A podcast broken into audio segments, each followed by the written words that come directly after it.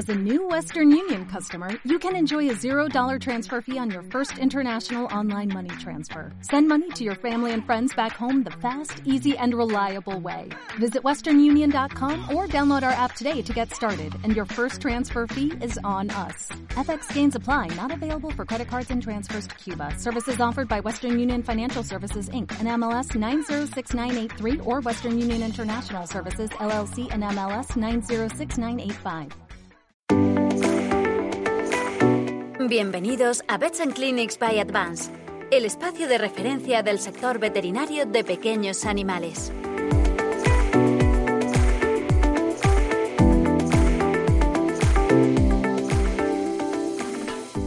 Bueno, buenos días a todos.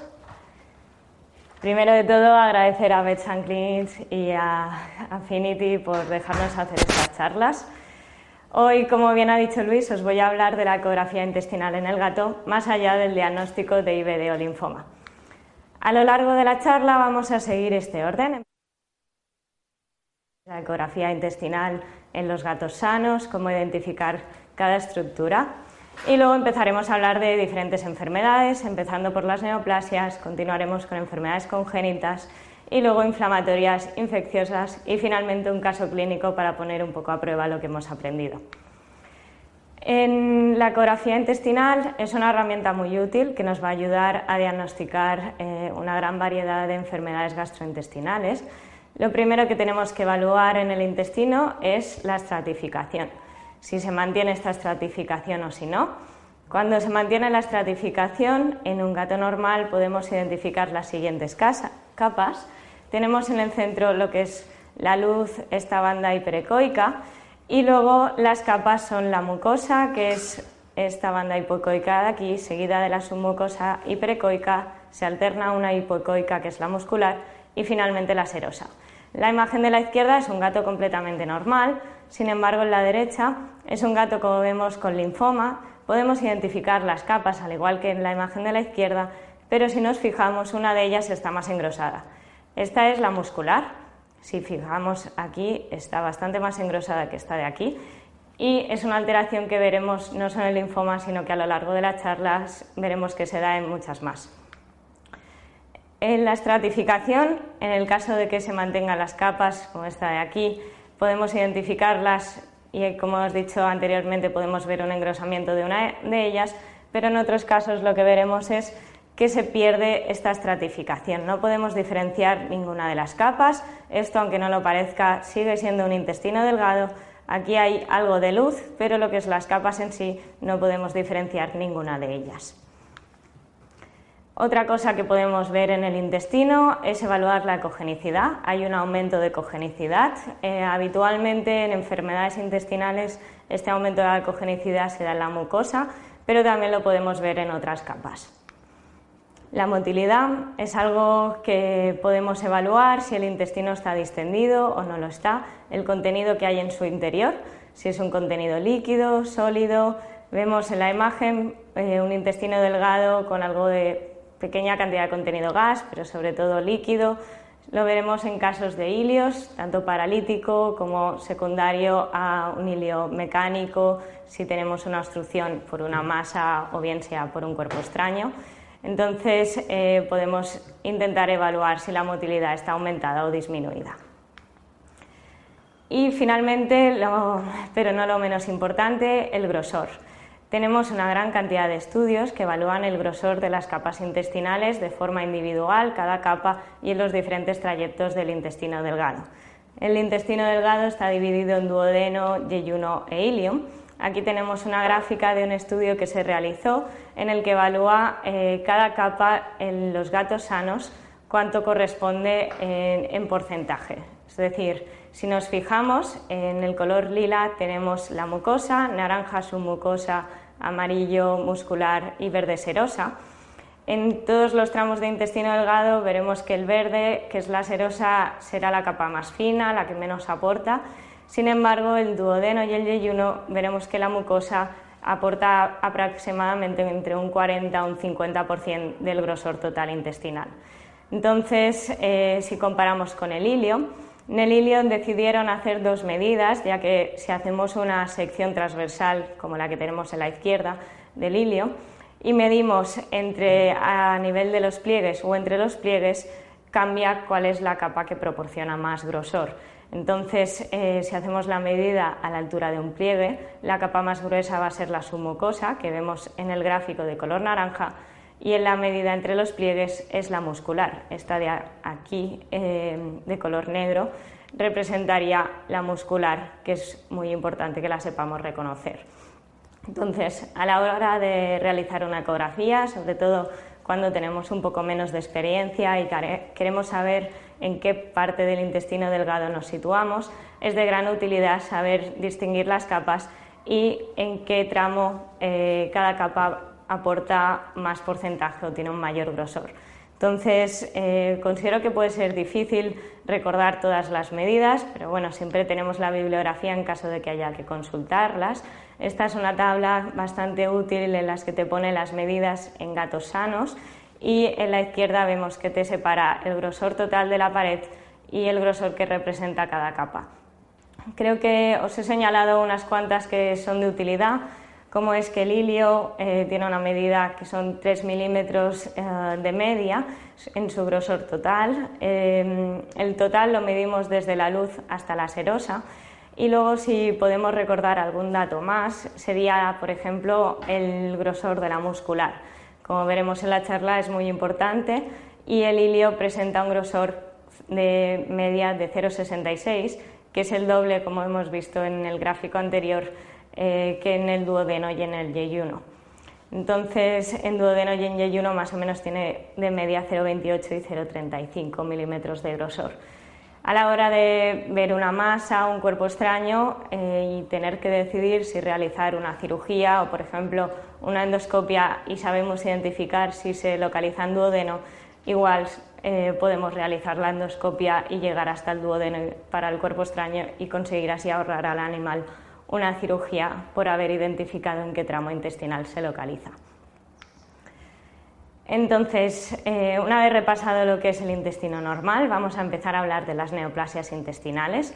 Siempre la ecografía, la imagen es muy importante, pero tenemos que fijarnos en el animal, su historia clínica, su reseña, qué raza es, qué edad tiene. En la raza, una de las cosas que nos tiene que llamar la atención es si es un siamés por ejemplo, un siamés tiene hasta 3,7 veces más posibilidades de desarrollar una neoplasia intestinal a lo largo de su vida.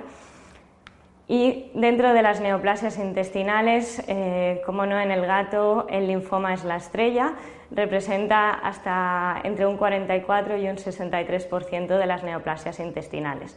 Se continúa en la lista por el adenocarcinoma, que representa entre un 20 y un 61% de las neoplasias, y en tercer lugar se sitúa el mastocitoma. A diferencia de los perros, el mastocitoma presenta una incidencia más alta, de hasta un 4%, y con mucha menos frecuencia veremos otras neoplasias como es el GIST, gastrointestinal stromal tumor, leiomiosarcomas, leiomiomas y luego es muy poco habitual, pero está descrito el hemangiosarcoma, no entraremos a hablar de él a lo largo de esta charla porque aún no tenemos descritas unas características ecográficas para distinguir hemangiosarcoma de otras neoplasias y acabaremos las neoplasias con los pólipos como neoplasias benignas. Empezando por el linfoma intestinal, tiene una gran variedad de presentaciones en el gato, se puede presentar de forma focal o multifocal, o de forma difusa. Como forma focal veremos una masa hipoecoica, en la forma difusa vemos un engrosamiento a la capa muscular y en las eh, diferentes presentaciones lo que podemos ver es una pérdida de la estratificación. Dentro del linfoma, recordad que tenemos que evaluar los linfonodos. Eh, los linfonodos regionales, los primeros que son los primeros que se suelen afectar, son los yeyunales y los iliocecocólicos. Entonces, en la imagen de la derecha tenemos eh, un ejemplo de linfoma. Si intentamos identificar las capas en este tramo de aquí, que aún es intestino normal, podemos identificarlas. Aquí podemos continuar la luz, que se encuentra un poco distendida en este tramo. Y aquí tenemos una masa focal con una apariencia hipoecoica y una pérdida total de la estratificación. Otra cosa que podemos ver a veces es algo de reacción del mesenterio. Aquí vemos que está algo más hiperecoico comparado con esta zona de aquí. A la hora de evaluar los linfonodos en el linfoma, estos pueden presentar un aumento de tamaño, una apariencia hipoecoica y normalmente redondeados, como vemos en esta imagen de la izquierda, que vemos que tiene una forma muy redondeada e hipoecoica. Sin embargo, también podemos ver otras apariencias, en imagen nada es 100%, y este eh, es otro linfonodo afectado por linfoma que se encuentra aumentado de tamaño, algo más ovalado y con una apariencia más heterogénea. ¿Cuál es la, gran pregunta en imagen? Pues eh, la mayoría de las veces que tenemos un gato con diarreas crónicas, eh, realizamos la ecografía y vemos alteraciones y el clínico de medicina interna siempre nos pregunta ¿qué piensas más? Eh, ¿Un linfoma? ¿Una IBD? cara a tomar decisiones clínicas. Pues bueno, desgraciadamente no podemos aún decir mucho. Hay una gran variedad de estudios que evalúan tanto pues, el grosor de la capa muscular, eh, la pérdida de estratificación, y a nivel evaluando únicamente el intestino no podemos decir si se trata de linfoma o de IBD, inflamación crónica intestinal. En, uno de estos estudios sí que se han encontrado otras diferencias significativas, por ejemplo, la linfadenopatía. Creo que es muy habitual pensar que en un linfoma vamos a tener mayor linfadenopatía unos eh, cambios en los linfonodos más agresivos, como es un aspecto más hipoecoico que en IBD, pero no es así. Eh, ahí nos equivocamos muchas veces y la linfadenopatía es igual tanto para linfoma como para IBD, eh, tanto a nivel de ecogenicidad como de aumento de tamaño. Sí que una diferencia significativa que se ha encontrado es la edad de estos animales. En el linfoma la edad media es muy superior respecto a la IBD, es de 12,6 años, y en IBD son un pelín más jóvenes, tienen 8,9 años de edad. Algo que nos puede ayudar a la hora de tener un poco más de pistas de cuál de las dos enfermedades puede ser es la localización. El linfoma se suele localizar más en yeyuno y IBD más en duodeno, aunque hay que tener en mente que las dos pueden localizarse a lo largo de todo el intestino delgado. Vamos a pasar a hablar del segundo tumor, el adenocarcinoma. Este tiene una presentación eh, focal, no difusa como en el linfoma, y produce un engrosamiento circunferencial de la pared. ¿Esto qué quiere decir? Que podemos ver una obstrucción mecánica porque va a reducir eh, la luz intestinal. También podemos ver una pérdida de estratificación y una linfadenopatía regional. Otro hallazgo que nos puede ayudar a distinguirlo del linfoma es que su longitud, si tenemos un linfoma focal y un adenocarcinoma, el linfoma presenta una longitud mayor y el adenocarcinoma una longitud menor.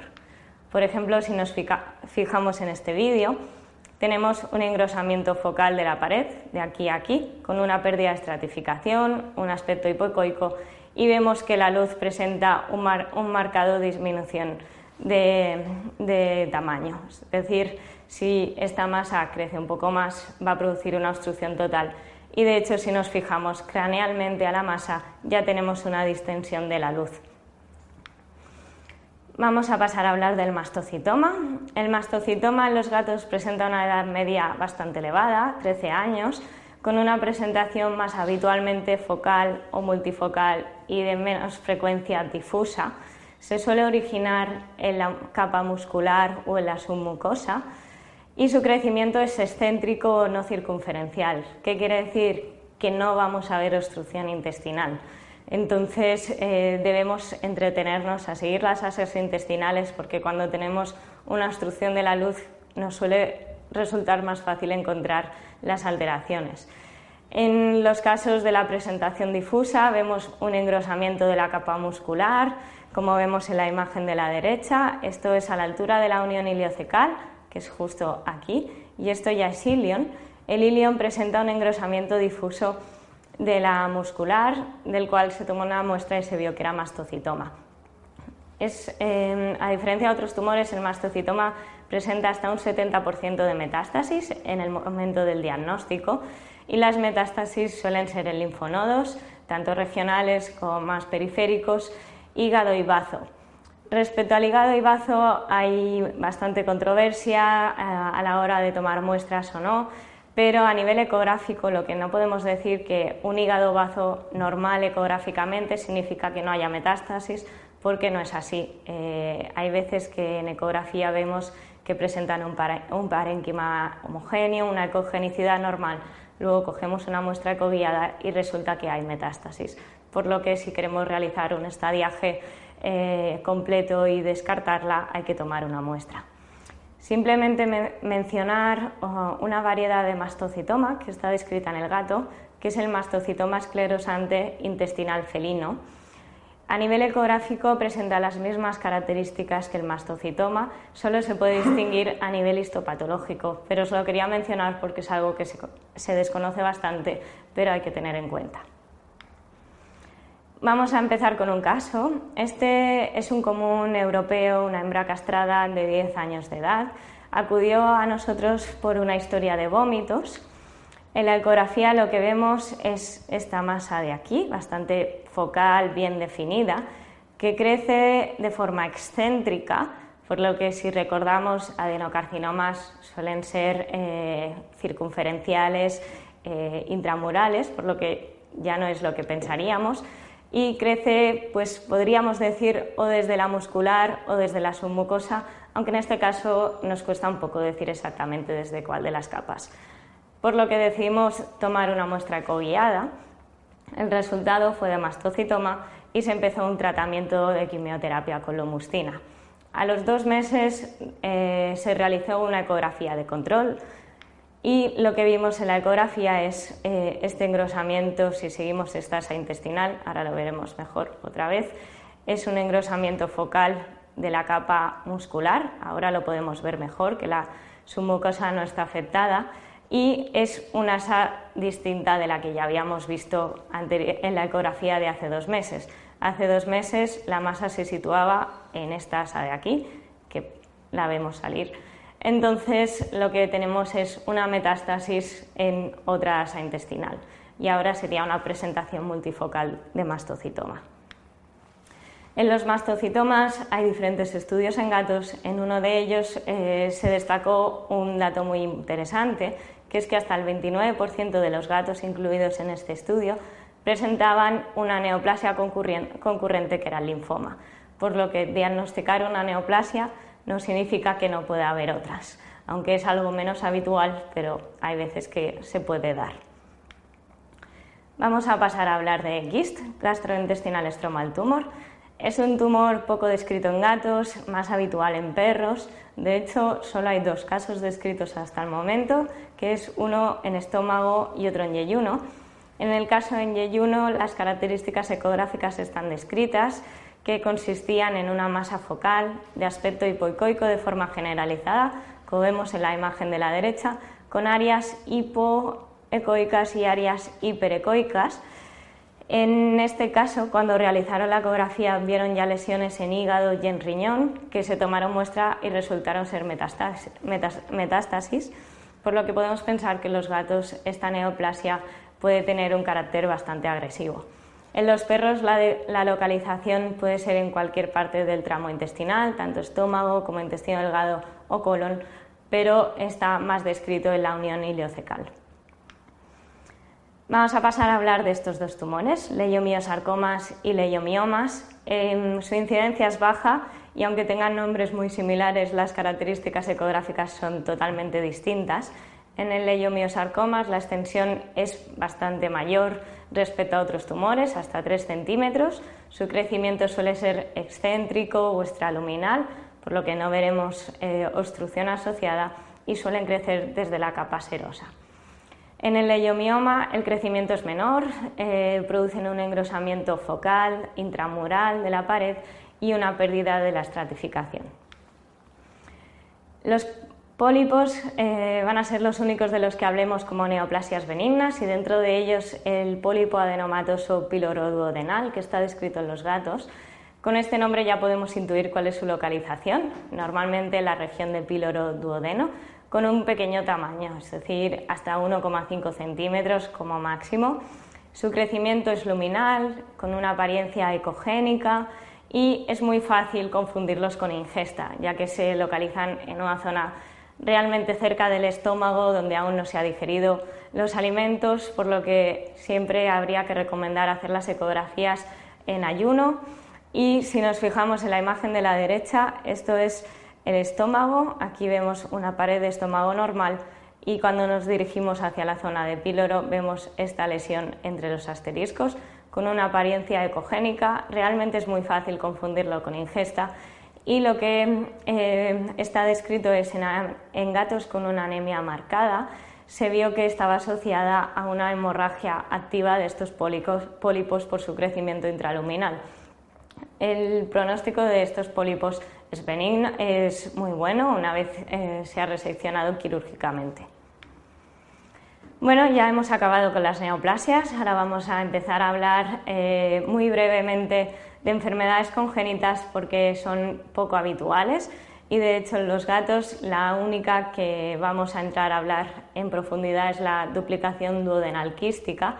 Como bien dice su nombre, eh, tiene una estructura quística, los quistes en ecografía eh, lo vemos con una apariencia anecoica, como todo líquido tiene este aspecto anecoico que vemos aquí.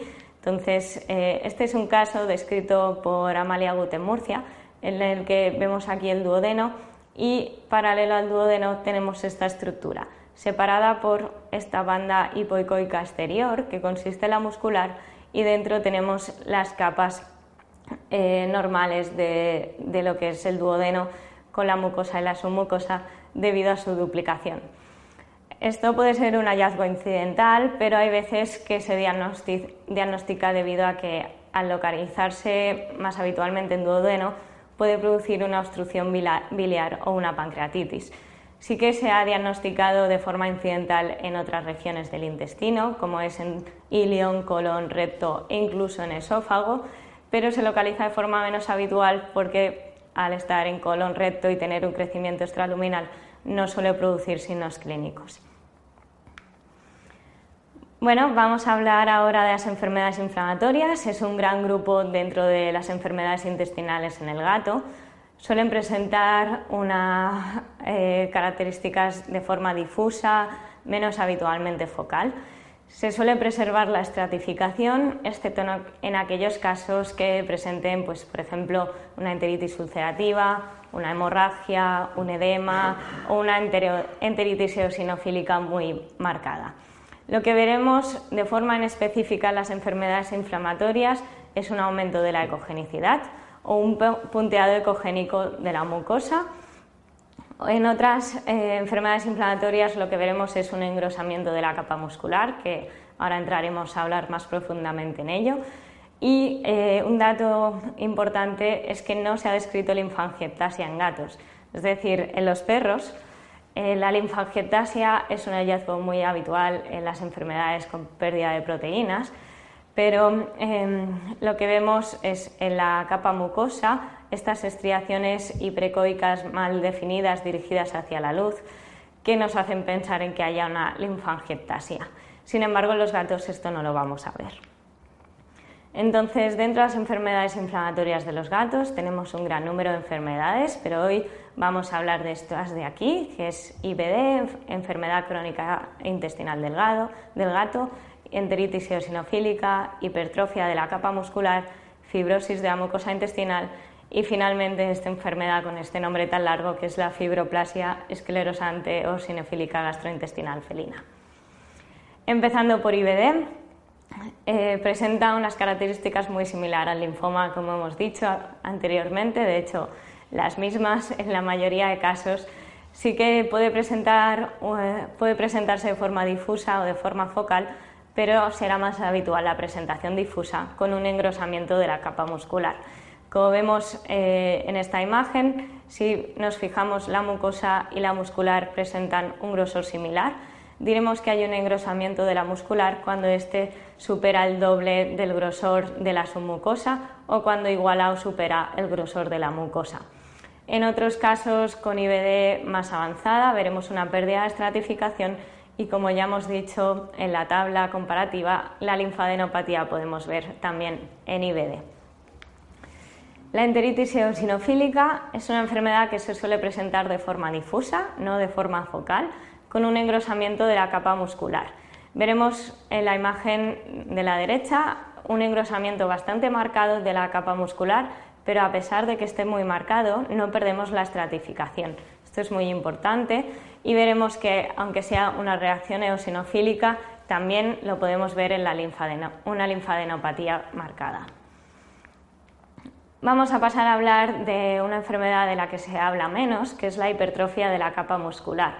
Eh, la mayoría de las veces cuando hacemos una ecografía y vemos un engrosamiento de capa muscular, hacemos en muchos de los casos unos diferenciales bastante limitados, de decir, bueno, será IBD o linfoma, pero existen otras posibilidades, como hemos dicho, la enteritis eosinofílica o la hipertrofia de la capa muscular. Esta hay que tener en cuenta la historia del animal, por ejemplo, si eh, tiene una estenosis distal secundaria a una neoplasia o un cuerpo extraño, podemos ver este engrosamiento debido a una hipertrofia secundaria a una enteritis crónica y también está descrita de forma idiopática en gatos sin signos eh, gastrointestinales. Entonces veremos este engrosamiento de la capa muscular que tenemos aquí marcado con una adecuada estratificación. Vamos a pasar a hablar de la fibrosis de la mucosa intestinal. Em, esta es de las pocas enfermedades que os puedo decir tiene una característica única a nivel ecográfico de esta enfermedad. Casi podemos decir que es patognomónico hasta que no se demuestre lo contrario. Y esta característica que presenta es una banda hiperecoica paralela a su mucosa. Si nos fijamos en esta imagen, hay una línea de más que eh, si recordamos en un intestino normal no deberíamos ver. ¿Qué línea es? Esta que nos indica la flecha. Una línea que se sitúa en la mucosa. Esto es la mucosa, aquí tenemos la luz y esta fina banda de aquí que transcurre paralela a la submucosa y con aspecto hiperecoico es la fibrosis de la mucosa intestinal. En algunos casos podemos ver un engrosamiento generalizado de la pared, incluso un engrosamiento de la submucosa o muscular, aunque de forma menos habitual. La fibrosis de la mucosa intestinal la podemos ver en gatos sin signos clínicos, lo podemos considerar un hallazgo incidental sin significado.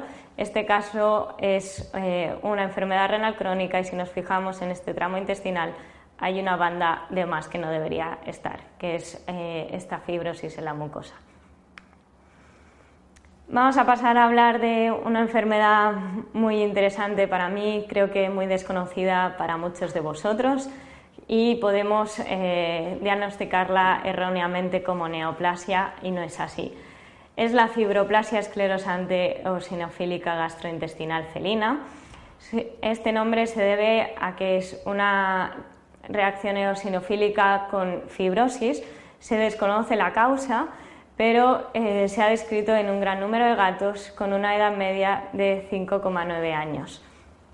También se ha descrito una eosinofilia periférica eh, cuando se realizan las analíticas y si decidimos tomar una muestra de esta masa, podemos ver hasta en un 50% de los casos una contaminación bacteriana.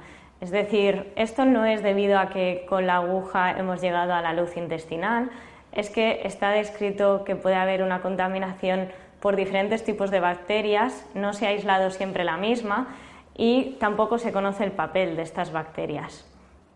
¿Qué vamos a ver en esta enfermedad a nivel ecográfico? En la ecografía veremos una masa única de gran tamaño, de forma menos habitual masas múltiples, con una ecogenicidad mixta y recordad, con unas áreas hiperecoicas debido a la fibrosis que se produce Em, además, es una reacción muy marcada que produce una pérdida total de la estratificación, como vemos en la imagen. Esto es la luz intestinal y aquí vemos una masa con áreas de fibrosis y una pérdida de estratificación habitualmente localizada en la zona de píloro, unión iliocecal. Vamos a ver un caso que tuvimos aquí ya hace un tiempo. Si nos fijamos, esto es estómago y esto es zona de píloro y de una forma extraluminal crece una masa con un aspecto hiperecoico en el que tenemos una pérdida de estratificación localizado en la zona que ya hemos dicho anteriormente de píloro, por lo que nos cuadraría con esta enfermedad. Tomamos una muestra y resultó ser una fibroplasia esclerosante eosinofílica gastrointestinal felina. Ahora vamos a hablar de las enfermedades infecciosas y parasitarias.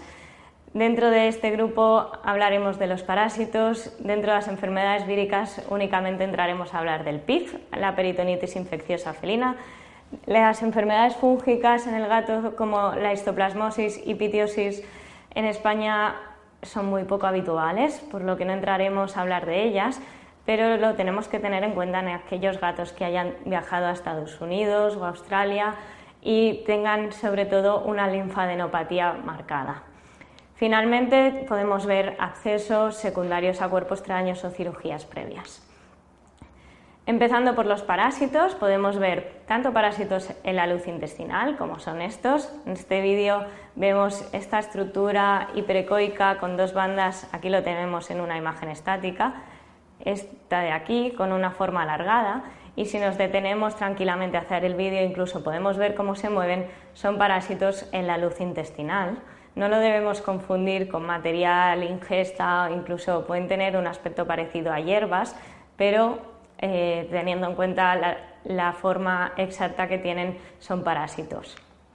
Otro tipo de parásitos que no se encuentran en la luz, sino que se encuentran en la pared, son la heterobilarcia americana, poco habitual en España, pero más habitual en América, que produce un engrosamiento marcado de la submucosa. La imagen que os he puesto aquí es en perros, porque no había ninguna actualmente en gatos eh, en la bibliografía, pero llama bastante la atención como esto es la luz intestinal y vemos un engrosamiento muy marcado de la submucosa, con unos márgenes poco definidos. Bueno, ahora vamos a hablar de la peritonitis infecciosa felina, una enfermedad que desgraciadamente aún eh, presenta una prevalencia eh, importante tanto en España como en el resto de países.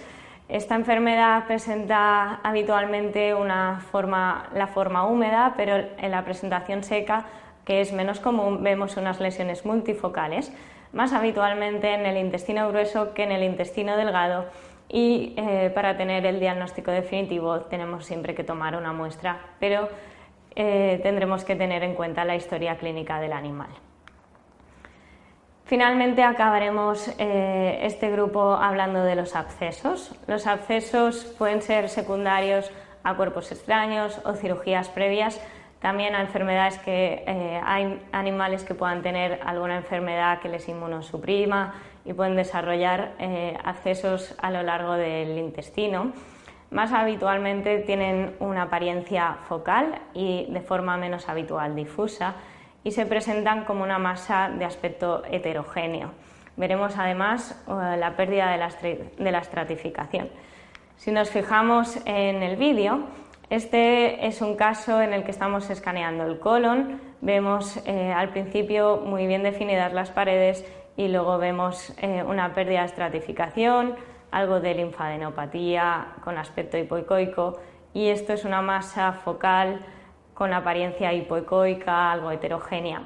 Decidimos tomar una muestra que nos encanta y el resultado fue, fueron bacterias, neutrófilos, por lo que pensamos que igual en este caso era un gato jovencito.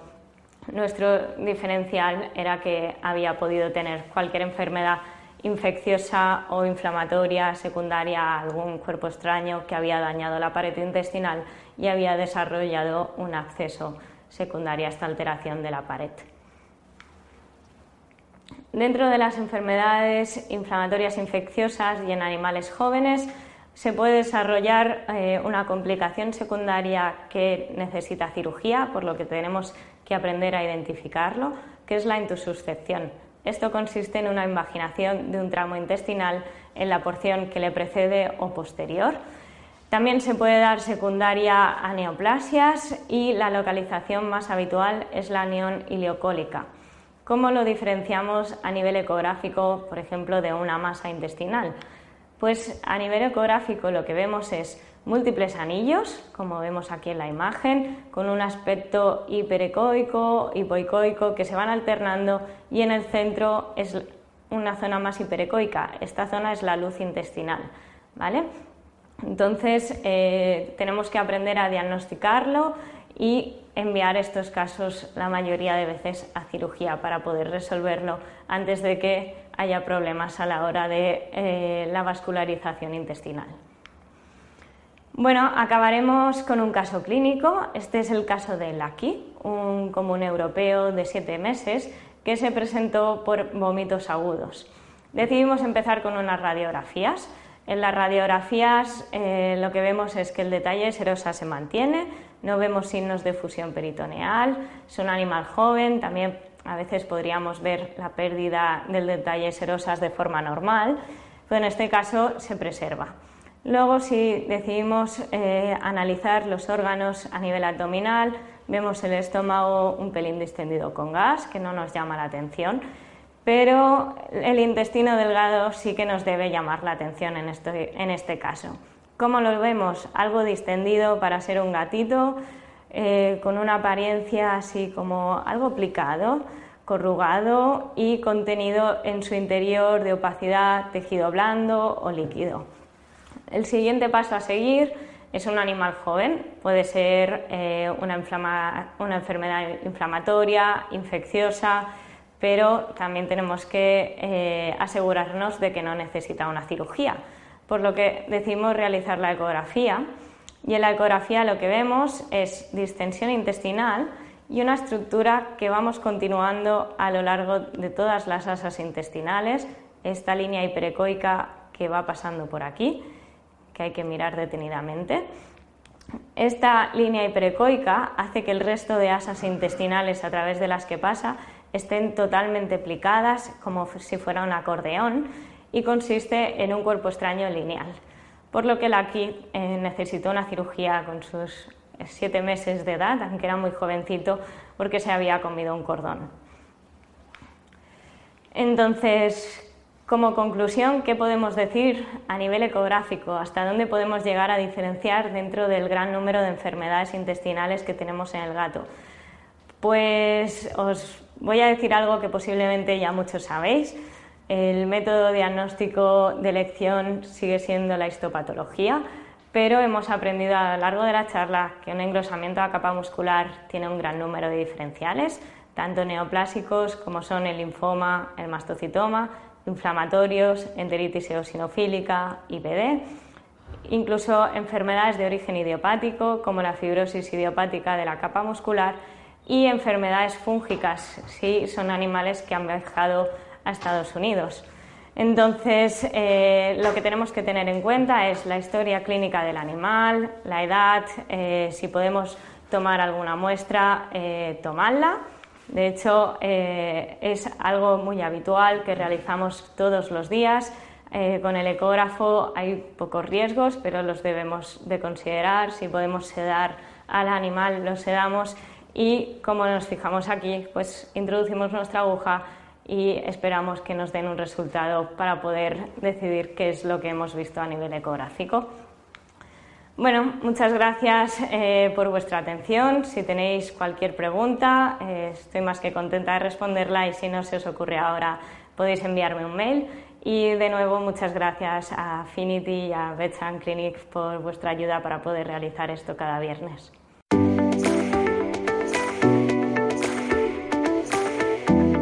Gracias por confiar en Bets Clinics by Advance.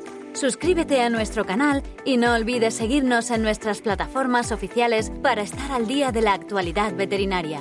Te esperamos en el próximo episodio.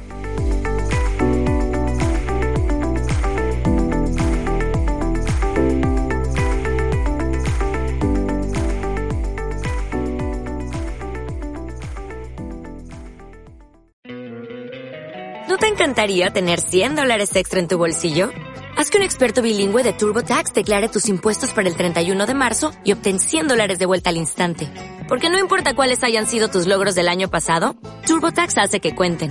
Obtén 100 dólares de vuelta y tus impuestos con 100% de precisión. Solo con Intuit TurboTax.